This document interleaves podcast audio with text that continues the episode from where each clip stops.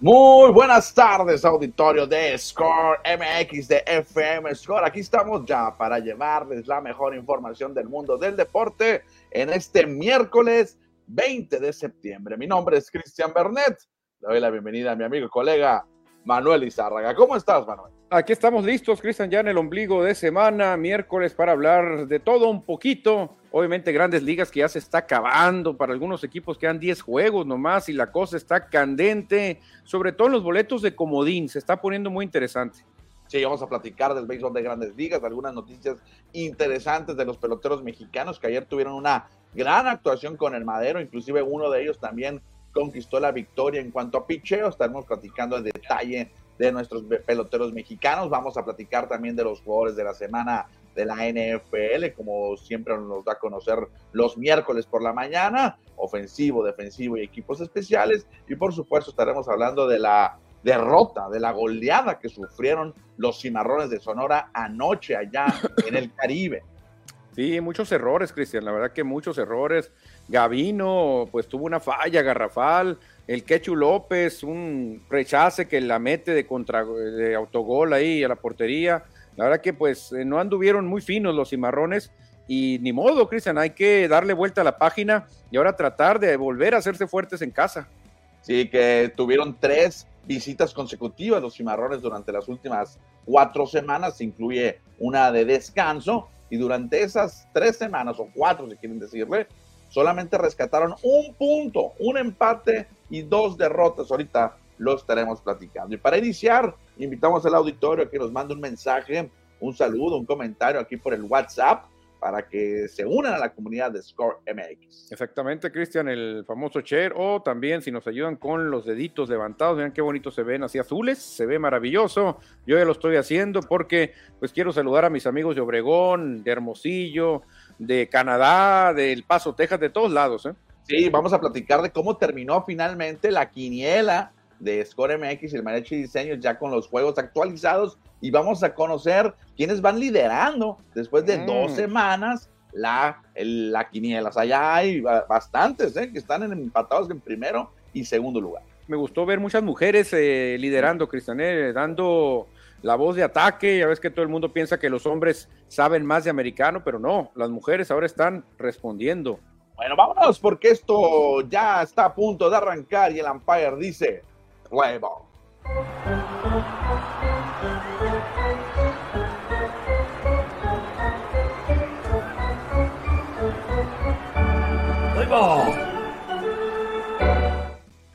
Béisbol de las grandes ligas. Primero vamos a platicar de los mexicanos. Qué gran actuación tuvieron ayer. Hace rato que no platicábamos de mexicanos porque estaban calladitos, pero ayer arrancamos con el originario de Tijuana, Javier Azad, que conquistó su cuarta victoria de la temporada después de lanzar cinco entradas y ponchar a ocho, la máxima cantidad de su corta carrera en grandes ligas.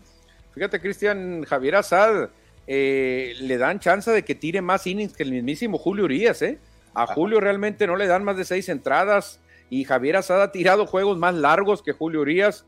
No sé si no lo cuidan bien o no sé si lo, lo, conocen y saben que puede lanzar siete, ocho entradas, pero muy bien Javier Azad, ¿eh? la verdad que es una de las sorpresas más grandes, aunque cerró bien la temporada el año pasado, pero este año yo creo que se está ganando ya un lugar en la rotación en la, temporada próxima. ¿eh? Bueno, por lo pronto en este cierre de campaña, Manuel, que ahorita, bueno, que vamos a hablar de la Liga Americana específicamente, pero Chicago está en el, en el buscando playoff y, le están dando la confianza al joven Javier Azad, entonces eh, ya es prácticamente un hecho que debe estar en la rotación de abridores la próxima campaña. Sí, Cachorros ganó 14-1 ante Piratas, pero lo importante es que Azad lanzó cinco entradas, ponchó a ocho y logró la cuarta victoria. Gran, gran actuación de Javier Azad, que lamentablemente no lo tendremos con Naranjeros este año, aunque lloremos y patealemos, patearemos, no va a estar con Naranjeros. No, muy difícil, muy difícil. Ahora sí que a él sí se le vale lo de fatiga extrema, ¿eh? A él sí, porque la verdad se le ha rifado, Cristian. Lástima, hubiera ayudado muchísimo a Naranjeros. Imagínate, un 1, 2, 3, Elian Leiva, Wilmer Ríos, Javier Azad. No, hombre, olvídate. Claro, imagínate, a lo mejor hay que uno que otro importado que pueda traer Hermosillo va a ser buena actuación. Pero ahorita vamos a platicar de Naranjeros. Primero hablamos de Joy Meneses, el Cava Joy, que ayer estuvo en la banca y lo metieron de batidor emergente y ¡pum! desapareció la pelota cuadrangular para el sinaloense, que ya llegó a 12, una docena de jonrones el 2023. Qué difícil entrar desde la banca, ¿no? Del dugout y pegar cuadrangular, porque no, no vienes caliente, pero Caballoy lo está demostrando, Cristian, que es un tremendo pelotero, ¿eh? No sé qué tantos juegos vaya a venir con tomateros, porque también él va a decir, oye, dame chance, ¿no? Dame chance de descansar. Te refuerzo en playoffs si quieres, yo creo, ¿eh?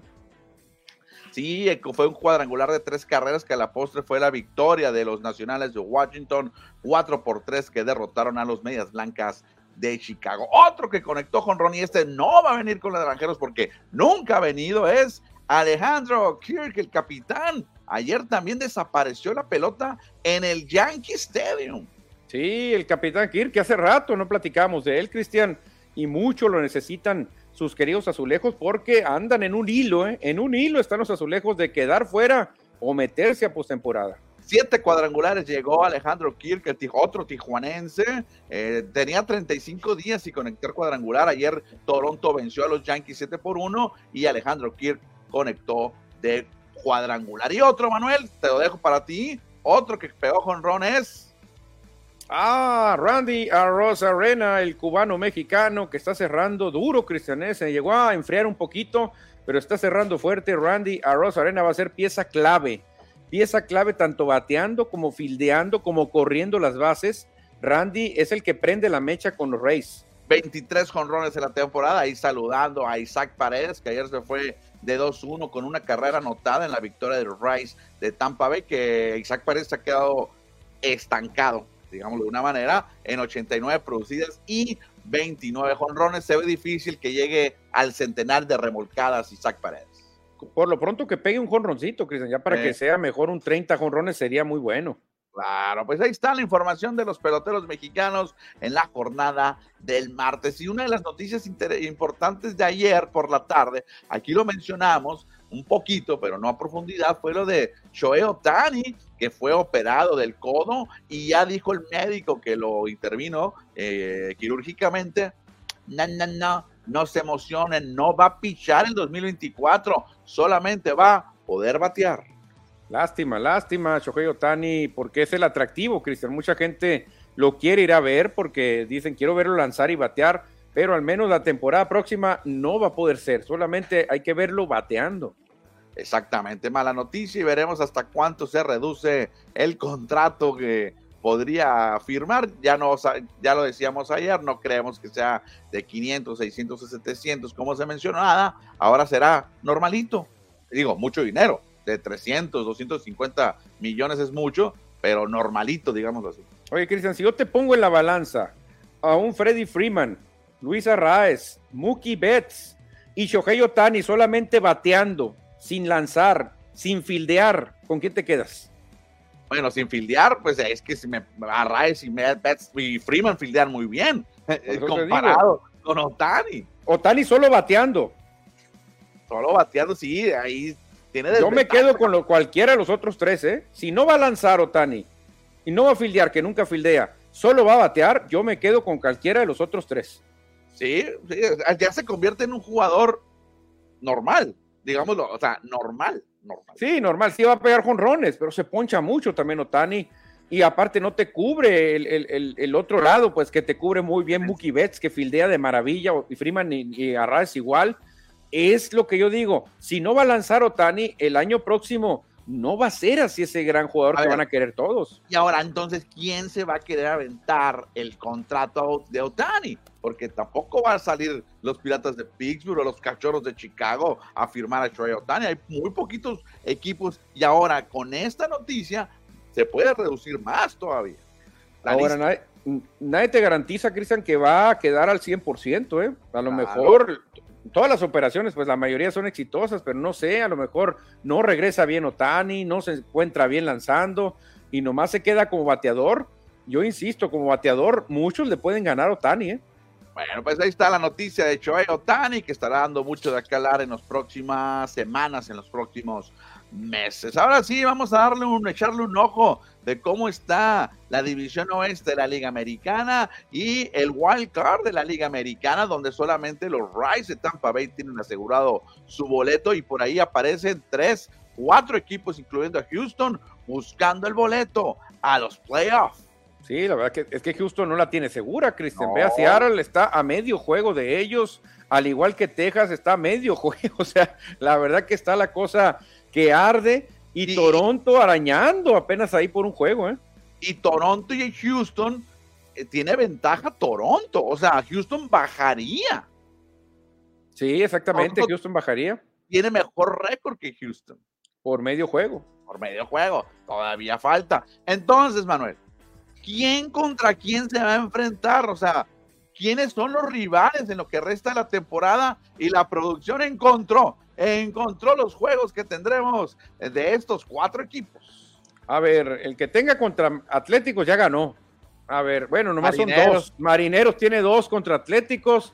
Eh, creo que esos son juegos ganables, pero muy ganables. Pero Marineros tiene contra Rangers y Astros. A ver, vámonos por partes. Houston se va a enfrentar a Orioles, Royals, Marineros y Divacs tres equipos buscando playoff. El único flan sería Royals. Royals, que si le logra ganar los tres, Cristian, va a tener mucha opción. Seguimos con Rangers de Texas, Medias Rojas, que ya van a estar eliminados, yo creo. Marineros, Angels, que están eliminados, y Marineros. Otra vez. Siete juegos contra Marineros, ¿eh? va a estar bueno ese, ese agarrón. Y Houston nomás tendrá tres de división que son contra Marineros. O sea, Marineros tiene todo en su, en su, en su destino, en sus manos. Y fíjate, y todos tienen eh, dos juegos de visita y dos series de, casa, los, los cuatro equipos. Ajá. Toronto solamente se va a enfrentar a dos equipos divisionales, los Yankees, que ya están eliminados, y los Rays de Tampa Bay, que los Rays pues ya están asegurados, pero quieren ser campeones divisionales. Qué curioso, ¿eh? Se van a enfrentar a Yankees, Rays, Yankees, Rays, o sea, los mismos. Ya nomás le quedan dos equipos a Toronto, no va, no va a tener que, pues, buscar muchos, muchos boletos de avión, van a ser los mismos. Y los marineros, agárrate, porque después del flan de los Atléticos ah. contra Rangers, Astros y contra Rangers otra vez, no, hombre. repetimos, ahora ya lo vemos gráficamente que Seattle lo tiene en sus manos. Ellos pueden clasificar ganando y no depender de nadie más. Aparte, si ellos quedan empatados con Houston, avanza Seattle porque tiene mejor desempate, aunque tendrían que ganar esta serie, ¿no? Bueno, pues ahí está, cómo se está visualizando entonces, Manuel, después de conocer los rivales, quiénes van a avanzar, quién va a ser campeón de la división. Uy, uy, está bien complicado, la verdad está muy... Yo creo que el que le ah. queda más fácil sería a... Uy, a ver, a ver, a ver. Yo creo que a los... A los Rangers, ¿será los Rangers? No, se enfrenta a Marineros dos veces pero se enfrenta a los Red Sox y a los Angels. Bueno, pues sí. Angels ya va a estar perdido y Red Sox a lo mejor ya anda, ya no trae nada. En cambio, Orioles tiene un flan, es cierto, un flan de Reales, pero los otros tres están durísimos. Orioles líder, Marineros peleando y Divac segundo lugar. A lo mejor los Yankees son los que, digo, los Blue Jays son los que lo tienen más relajado, porque Toronto ya está, eh, Blue Jays, perdón, eh, Tampa Bay ya está clasificado y Yankee ya está fuera. No matemáticamente, no, o sea, no, no, se los alarmen, pero ya realmente posibilidades reales no tiene Yankees ya. Bueno, pues ahí está lo que le queda a los cuatro equipos de la Liga Americana que están buscando tres boletos de Wild Card, bueno, dos boletos de Wild Card y uno de campeón divisional. De estos cuatro, uno se va a despedir, ¿eh? Sí, lástima, lástima. Cualquiera va a doler mucho, ¿eh? Bueno, dejamos el comodín de la Liga Americana para platicar de George Springer, que ayer conectó cuadrangular iniciando el juego, otro eh, home run lead off iniciando el orden al bat, y ya tenía rato superando a Alfonso Soriano, y solamente le falta alcanzar a Ricky Henderson, que está muy lejos. Pero cuidado, porque ahí a Springer se le puede ir acercando Mookie Betts, tiene 48 y creo que tiene más futuro. 48 para 57 son que 9, 9 jonroncitos. 9. Aquí hay que destacar que el lead off significa empezar la entrada, no el juego. O sea, obviamente estos jugadores, como son primero en el orden, tienen más oportunidades de ser el primero en aparecer en el inning. No es iniciando el juego, es iniciando la entrada. Lead off. Exactamente, exactamente. Eh, obviamente puedes batear en la, en la alta o en la baja, iniciando. Depende si juegas de visitante o de local, ¿no? Ah, sí, exactamente. No importa si eres visitante o local. Sí, porque hay, ah, puede haber otra estadística. O sea, Ricky Henderson, los 81 jonrones que pegó, no fueron iniciando el juego. Mm, o sea, en la, primera, la alta o la baja. Puede haber sido en la sexta, pero él como primero en el orden del inning. Ah, de cada inning. Yo pensé que era iniciando juego. Porque el, el, lead-off se le cuenta ya sea si vienes a batear iniciando el juego como visitante o cuando ya viene a cerrar el equipo la baja y el primer bat viene a batear también ahí como, como local. Sí, ahí. primero, ajá. Ajá, así. pues ahí está, George Springer con 57 palos. Nos regresamos un poco de la historia de ayer de Adam Wainwright. Chécate con qué grupo se, se codea pitchers con 200 victorias y cuatro veces estar en el top 3 de Cy Young. O sea, está entre, entre gran puro caballo. No, sí, imagínate, cuatro veces ha estado en el top 3 de los eh, candidatos a Cy Young. Él apenas tiene 200. Halliday se quedó con 203. O sea, muy parecido el récord de Wainwright y Halliday. Puros contemporáneos de Adam Wainwright que vemos ahí en pantalla. Dos retirados, otros tres activos todavía. Eh, bueno, no, perdón. No, sí, sí, sí. Randy Johnson el único retirado. El resto todavía lanzan junto con Roy Halladay, que ya se retiró y está en el Salón de la Fama. Sí, ya murió Halliday en un accidente. Pero fíjate, Halliday estuvo involucrado en cinco premios Cy Young, ¿eh? en cinco, pero Wainwright cuatro. No, y Verlander y Johnson y Randy Johnson siete veces estuvieron entre los tres mejores de su liga. No, si es que pues, Randy Johnson es un fuera de serie y Verlander ni se diga, ¿eh? Bueno, hablando de pitchers, pero de la nueva ola, de la juventud, Spencer Strider, chécate en la historia de los Bravos de Atlanta, se coloca en el segundo lugar de todos los tiempos y me imagino que le van a dar una apertura más y puede romper el récord de John Smoltz. Sí, fíjate, en una temporada normal, una temporada sencilla, 270 ponches y le queda una salida fácil porque quedan 10 juegos, hasta dos podría tener, aunque lanzó ayer, es muy complicado, pero Spencer Strider con una que le den, Cristian, él promedia 8 a 10 ponches por juego, ¿eh? Exactamente, y romper el récord de John Smalls, que tiene el número 1 y el número 5 de la franquicia, y ahí aparece también Phil Nicro, que en el 77 y 78 ponchó más de 248 rivales. Sí, lo curioso de Nicro es que los ponchaba a una velocidad de 67 millas por hora, ¿eh? o sea, muy diferente, muy diferente a las 97 que tira Small, que tira Strider acá, así con el nudillo. El nudillo, sí. Una es difícil es tirarla, ¿no? Yo, lo he intentado y está difícil. No, es un arte, no cualquiera lo puede tirar bien, ¿no? Porque tú puedes hacer el intento y la tiras, ah, pero que la bola no gire es muy difícil. Era la famosa pelota de mariposa que tiraba Phil Micro en los 70s y fin, en principios de los 80s. Y cerramos la información de las grandes ligas con una nota curiosa, Manuel. El manager, el manager de los Twins, de los mellizos de Minnesota, Rocco Valdelli, pues tuvo unas twins, unas niñas, unas gemelas. No, hombre, no puede ser. Qué curioso el destino. El mellizo mayor teniendo mellizas. No, hombre. Qué curioso, ¿no? Rocco Valdelli, que lo recordamos como pelotero con Tampa Bay y con los Boston Red Sox, ahora manager de los Twins que los hará campeones de la división, es padre de gemelas. No, no, qué detalle, qué detalle de este rock, señor Rocco Valdelli. Tremendo, ¿eh?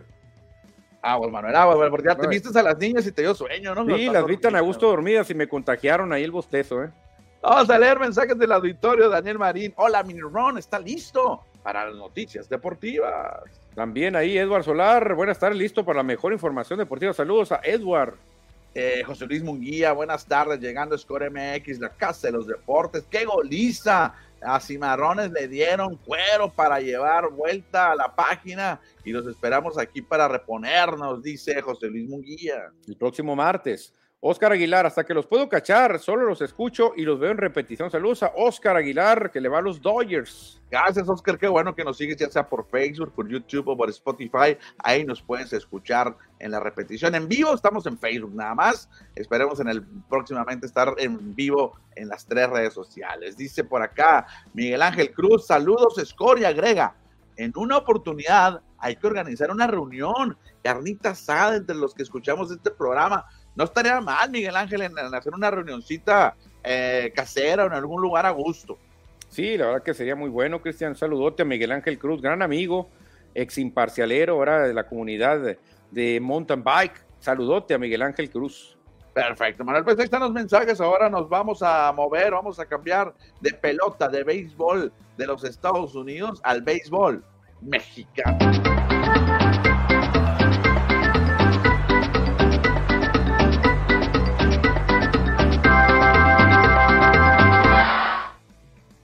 Liga Mexicana del Pacífico cada vez, cada vez está más cerca y de hecho ya hay partidos de pretemporada. ¿eh? En este momento los Naranjeros de Hermosillo están disputando su primer juego de pretemporada en mesa. Arizona se enfrentan al equipo de los Atléticos de Oakland, no de grandes ligas, de la Liga Instruccional allá en Arizona. Y este fue el line-up que puso Juan Gabriel Castro para el juego de hoy.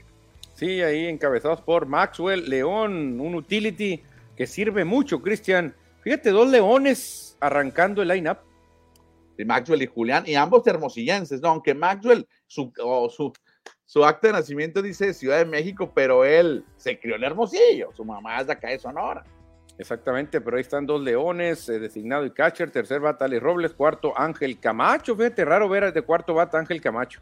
Sí, son muchos jovencitos, ¿no? Que aparecen ahí en el line-up. De hecho, los únicos de experiencia son eh, los dos Leones y Alex Robles. El resto, pues son jóvenes que buscan un lugar en el roster de los Naranjeros de Hermosillo, que también nos presentaron toda la pretemporada que van a tener, iniciando con el duelo de hoy que ya los mencionábamos ante los Atléticos de Oakland de la Liga Instruccional. También se van a enfrentar a los Diamondbacks, también de esa misma liga. Exactamente, y en la serie el hot dog a los eh, de Obregón dos veces, tres, cuatro, cinco, seis veces contra los Yaquis, ¿eh?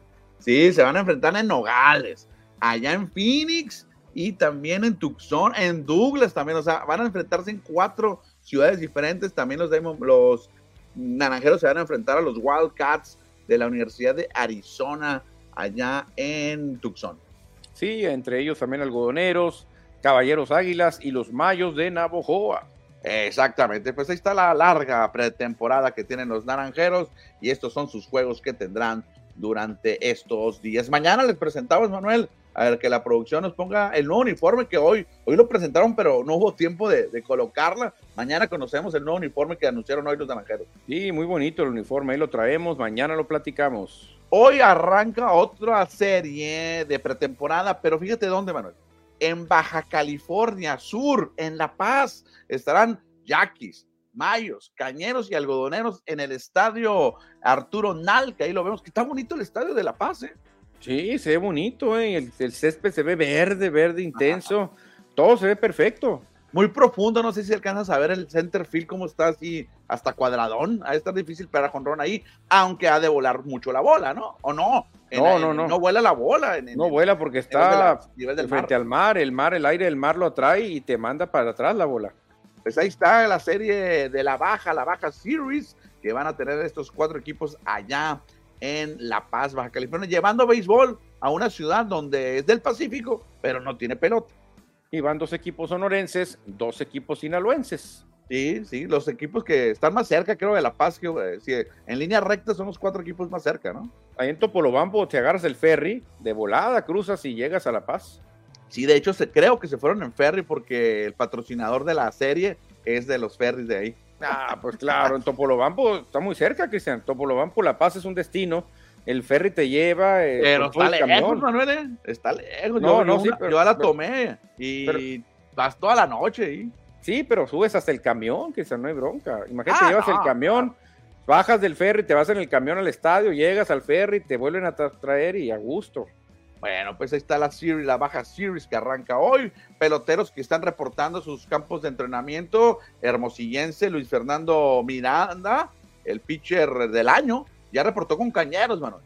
Siempre me confunde el cerro ese. Pienso que ese cerro, la campana recién llovido, ¿eh? se parece no. mucho, pero es el estadio de los Mochis y es el fondo del el famoso cerro que tienen allá el Cerro de la Ilusión, creo que se llama, si alguien me, me, recuerda de los moches, siempre se me olvida, nunca me lo memorizo, o de la memoria, creo que es el Cerro de la Memoria, le llaman allá en Naome, en los mochis, y allá al fondo también alcanzas a ver en la, una, una camisetita en el, en el jardín sí. derecho, el es jardín el, derecho. En, en, honor de Aurelio Rodríguez, porque ahí está la tumba de Aurelio Rodríguez. Ah, ok, ok, sí, sí, sí. Hay sí, una recuerdo. cruz hay una cruz con el jersey de Aurelio Rodríguez. Es lo que se ve al fondo ahí.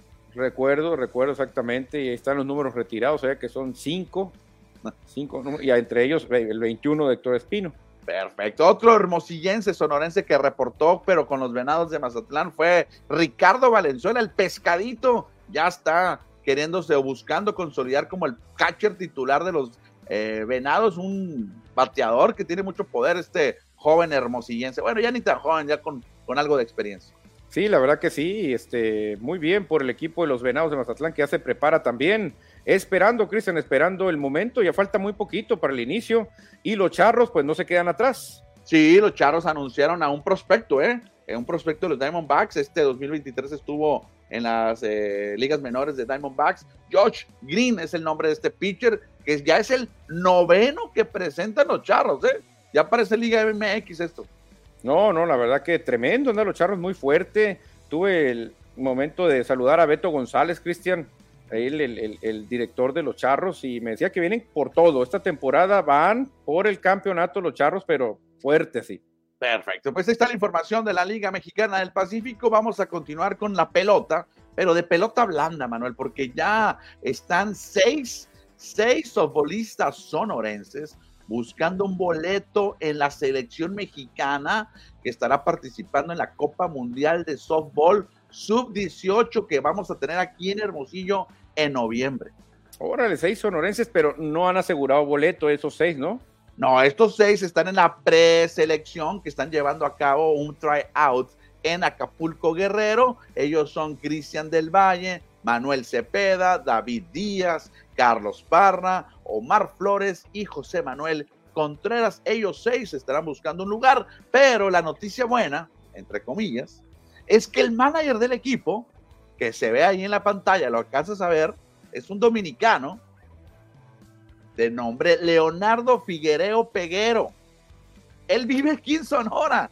Entonces, oh. a lo mejor y le toca llevarse a los pues, seis. Normalmente, Cristian, tienes que ayudar a los de tu región, obviamente, ¿no? Aunque todo el mundo debe ser imparcial y llevar a los mejores, pero a veces te gana el sentimiento y dices, bueno, yo conozco a estos chamacos y pues voy a llevarme más, de seis a cinco, a cinco me llevo.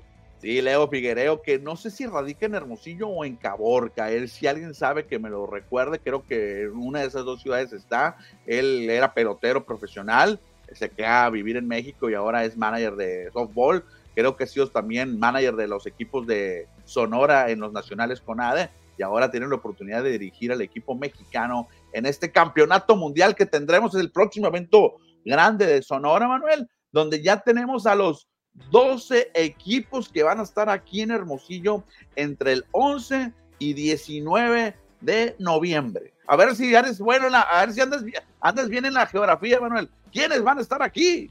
A ver, ahí te va. El primero que veo debe ser verde, blanco y rojo y un escudo. México. México, ¿no?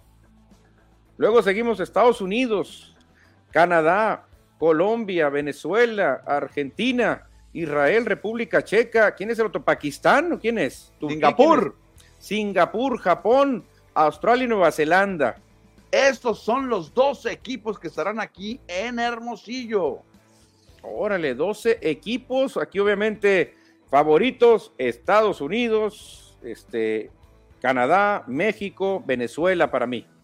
Sí, de hecho hay muchos equipos de, América, ¿no? Son seis, la mitad son eh, procedentes de nuestro continente, de Latinoamérica y obviamente de Norteamérica. Nomás te doy el dato, que ahí lo pueden leer en scoredeportes.com.mx. El ranking número uno del mundo es Argentina. No, no, no, pero ¿cómo? ¿Argentina en, en softball? El número dos es Australia. No, hombre, oye, ¿qué es esto? En el número tres aparecen ahí. ¿Quién es el tres? Japón, que es el campeón defensor. Japón. Estados Unidos está hasta el número quinto. Canadá es el cuarto y México está en el décimo lugar del ranking mundial. ¿eh? Bueno, qué, qué, qué, engañoso eso, ¿no? Porque, porque somos potencia en béisbol en béisbol, pero el softball es otro deporte. Nomás le cambias la S por la B, hombre, es casi lo mismo. Un poquito más blanda la pelota y más grande. Oye, o sea que aquí los favoritos que yo te di, Estados Unidos, Canadá, México, Venezuela, no están tan bien rankeados, ¿eh? Bueno, una cosa es el ranking, ¿no? Y otra cosa es cómo llegan los equipos. Sabemos que en el béisbol, como en el softball, pues todo puede suceder, eh, depende de las lesiones, las jugadas, los errores, pero eso es lo que dicen los rankings de la Federación Internacional de Softball y de Béisbol, no lo digo yo. Ahora, Cristian, falta la adaptación también.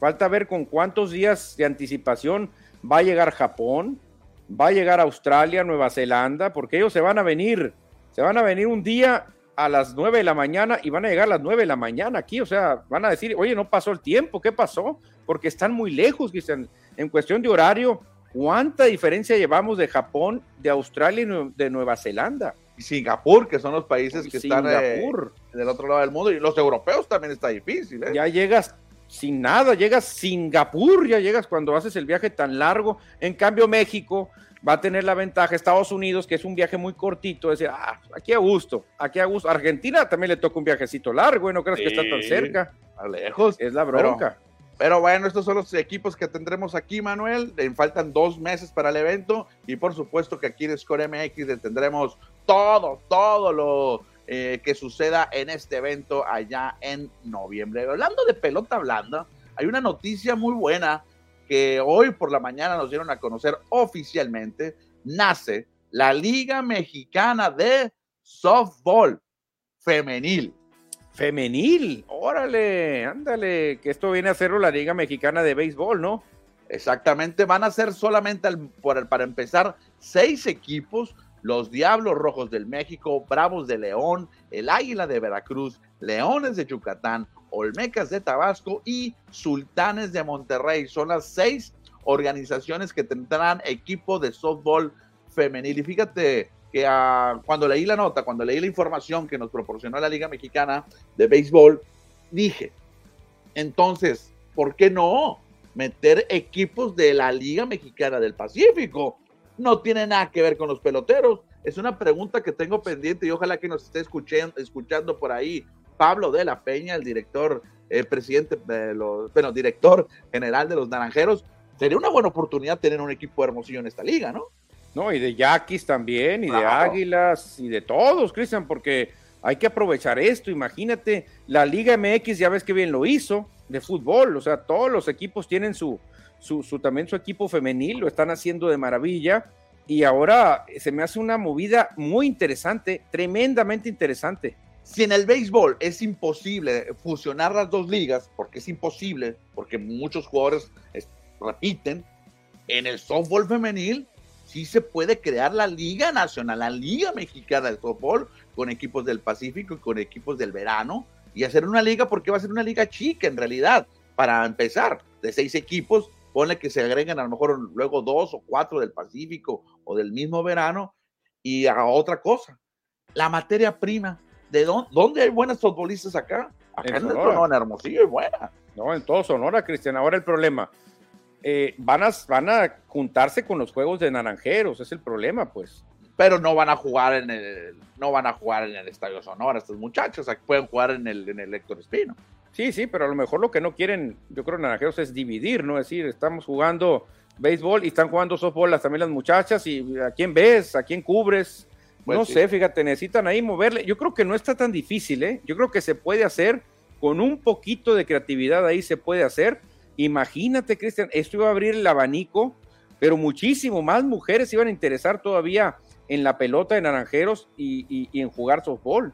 Fíjate que arranca la temporada el 25 de enero, o sea, es prácticamente nada se palma con la Liga Mexicana del Pacífico, una semana, si acaso, y si llegaste a la final.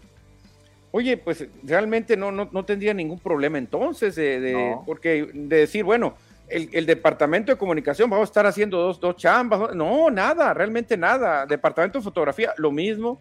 Todo, Cristian, iban a estar eh, nomás manteniendo la chamba un poquito más, ¿no? Un poquito más. Si la chamba termina eh, para todos los equipos a finales de enero, este, pues ahora seguiría la chamba, no creo que sea muy larga la liga, a lo mejor sería... 20, juegos cada, por cada equipo.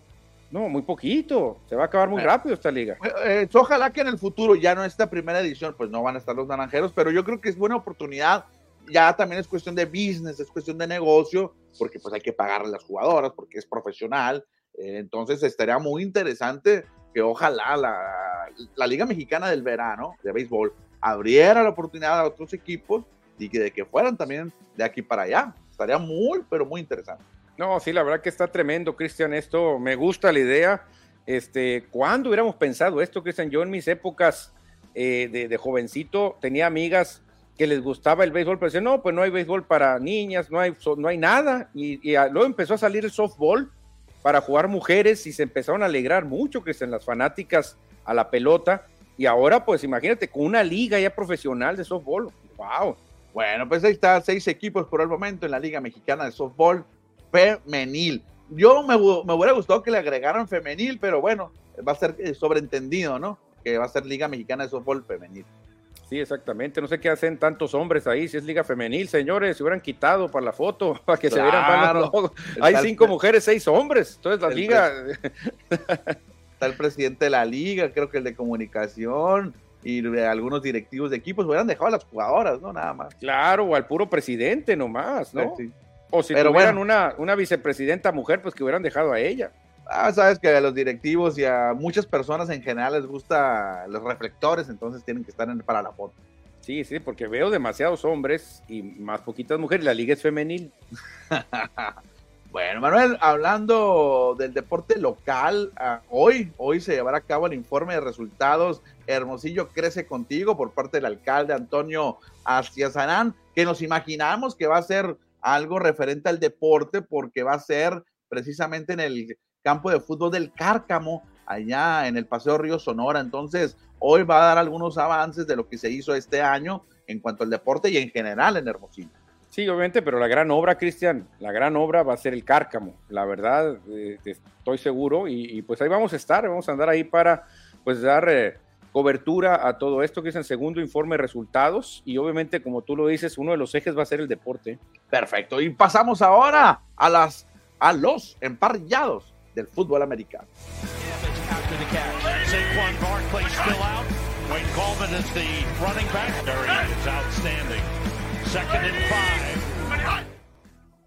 ¿Qué hay en la NFL después de terminarse las dos primeras semanas? Pues tenemos a los jugadores de la semana. Arrancamos con los ofensivos en la americana, se lo llevó el QB, el quarterback de Buffalo, Josh Allen, que lanzó tres pases de anotación. Y el corredor de las Águilas de Filadelfia, de Andrew Swift, tuvo 175 yardas, una anotación terrestre en 28 acarreos. En cuanto a la defensa, Alex Highsmith de los Steelers de la cortina de acero eh, fue nombrado el mejor defensivo con siete tacleadas, un fumble forzado, una captura y una intercepción regresada para anotación.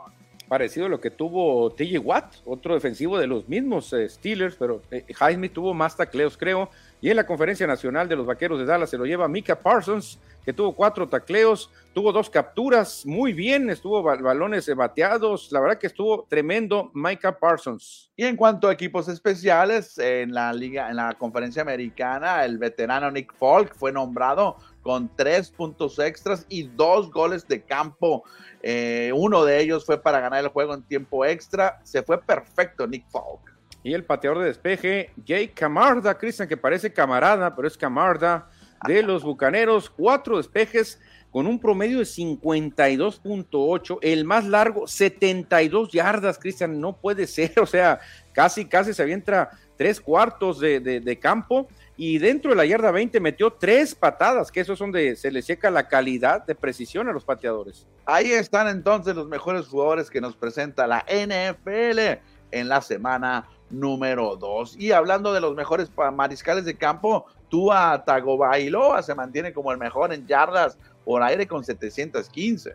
Kirk Cousins de Minnesota 708. Matthew Stafford está promediando más de 300 en las primeras dos semanas por juego, 641. 626 los tiene el coreback de los Tejanos, CJ Stroud. Y Jared Goff de los Leones no tiene 300 por juego en promedio, pero está en quinto lugar con 576 yardas. Y una de las noticias también de hoy en la NFL es que los Cleveland Browns, ah bueno, ahorita los Cleveland Browns contrataron a Karim Hunt. Después de las broncas que tenía, mejor dijeron, venga, chef acá. Sí, pues obviamente se quedaron sin Nick Chop, así que hay que tomar lo que tengan, Cristian. Karim Hunt, que ya pasaron sus mejores años, pero pues vamos a ver si se recuerda un poquito y ayuda a los Cleveland Browns. Sí, de acuerdo de que también se metió en problemas ahí de violencia doméstica, también tuvo broncas, ¿no? Lo veo muy repuestito a Karim Hunt, ojalá y le meta, le meta esa, foto, esa foto debe ser de, de, de, debe ser de, no de esta temporada. Pues. No, no, no, no creo que tengan uniformado esta temporada, por ahí se ve un poquito gordito, ¿eh? Bueno, y, y, ahora sí lo prometido es deuda, Manuel, sobre la quiniela Score MX y el Marechi Diseños, que al final el que tenga más aciertos se podrá llevar el jersey, el, jersey réplica de Tom Brady, que aquí lo tengo, ahí lo estoy viendo, se lo va a llevar. Pero ¿quién, Manuel, fue el que tuvo más aciertos en la semana 2? Pues como te decía ayer, Cristian, Gael Dórame no lo iba a mover nadie, porque él le atinó a los dos de lunes por la noche y se queda solo con 12 aciertos en el primer lugar. Y luego aparece una larga lista de siete jugadores con 11 aciertos, incluyendo a Alberto Nevares Grijalva, que le fue a Nueva Orleans, pero le fue a Cleveland y se quedó con 11. José Flores también tuvo 11. Fernando Torres, no es el niño, Fernando Torres 11. Jaros R.A. también tuvo 11.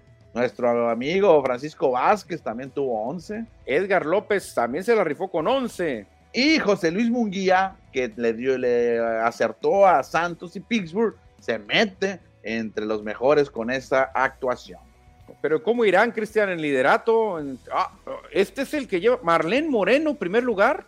Hay tres, hay tres empatados con 21 aciertos.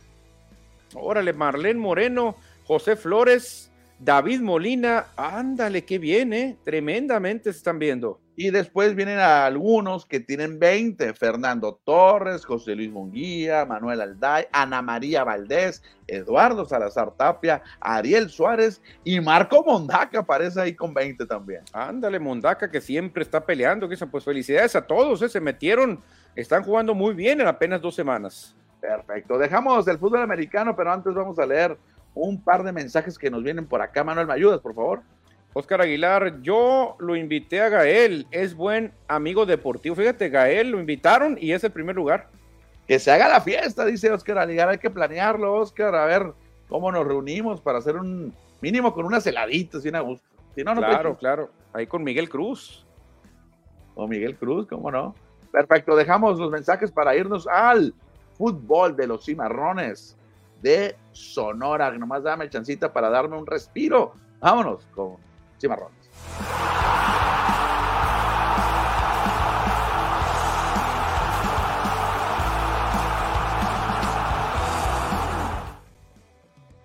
Vámonos, Liga de Expansión, que ayer los Cimarrones de Sonora tuvieron uno de sus peores encuentros de su historia. Estaba dándole una checada a todos los resultados, no me alcanzó el tiempo de ver eh, todas las temporadas, pero encontré otro cuando que les metieron cinco goles. Ayer perdieron 5-2 ante Cancún FC.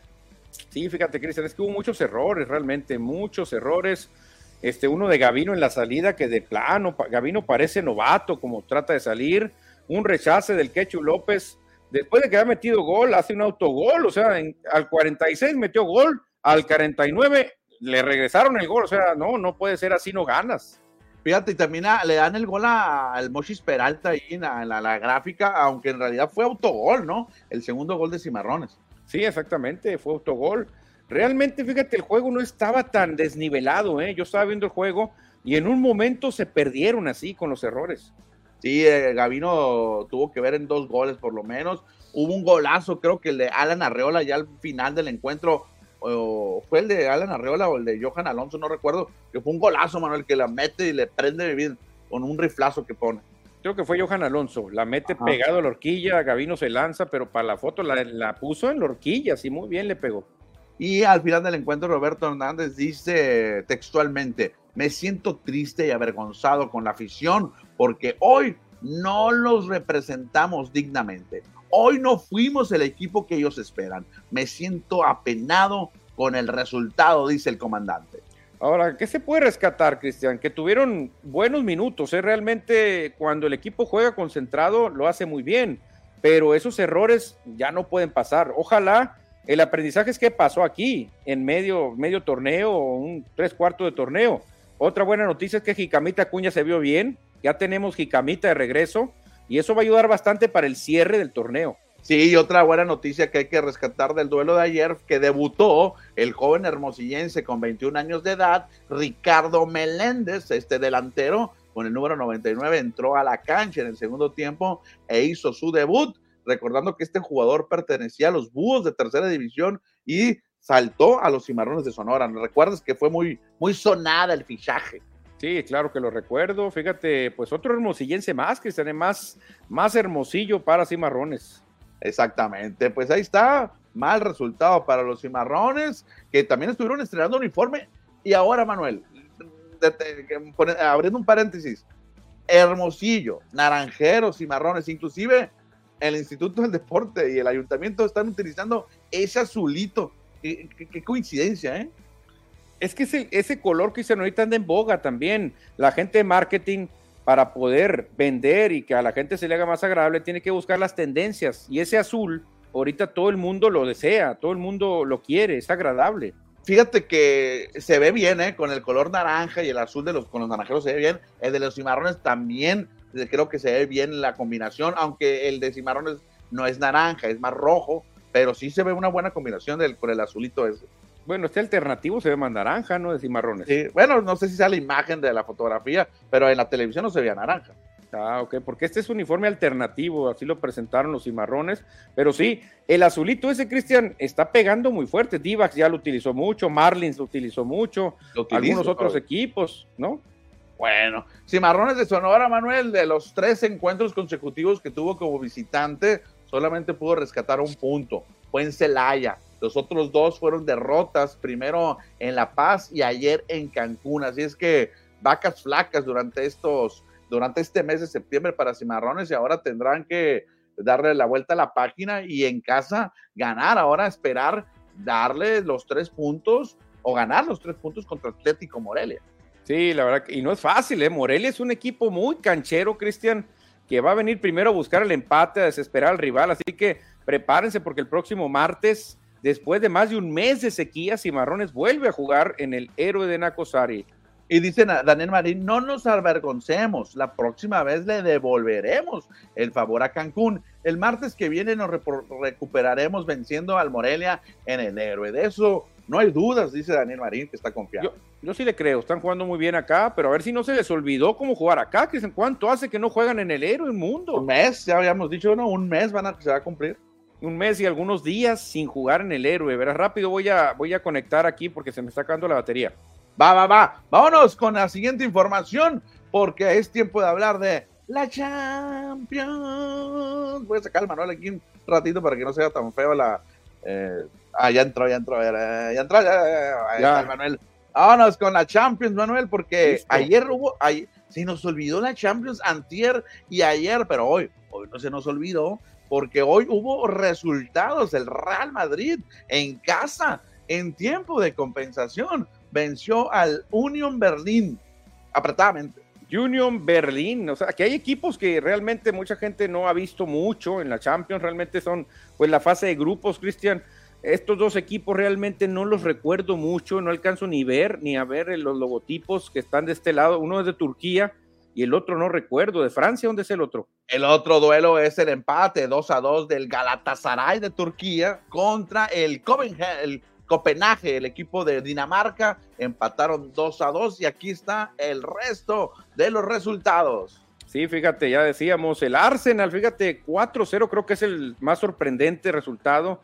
4-0 el Chucky Lozano no entró de inicio y la gente pues lo quería de inicio y pues ahí está, 4-0 fue goleado.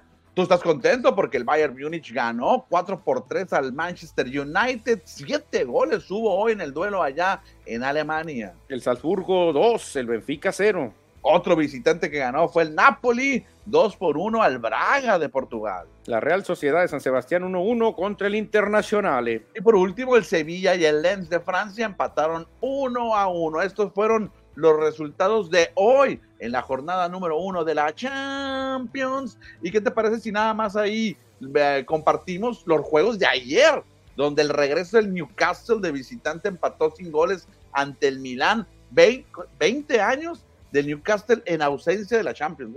20 ¿eh? años, fíjate, no puede ser. El Barcelona fue el que se llevó los reflectores 5-0 le pegó al Antwerp de Bélgica, fíjate.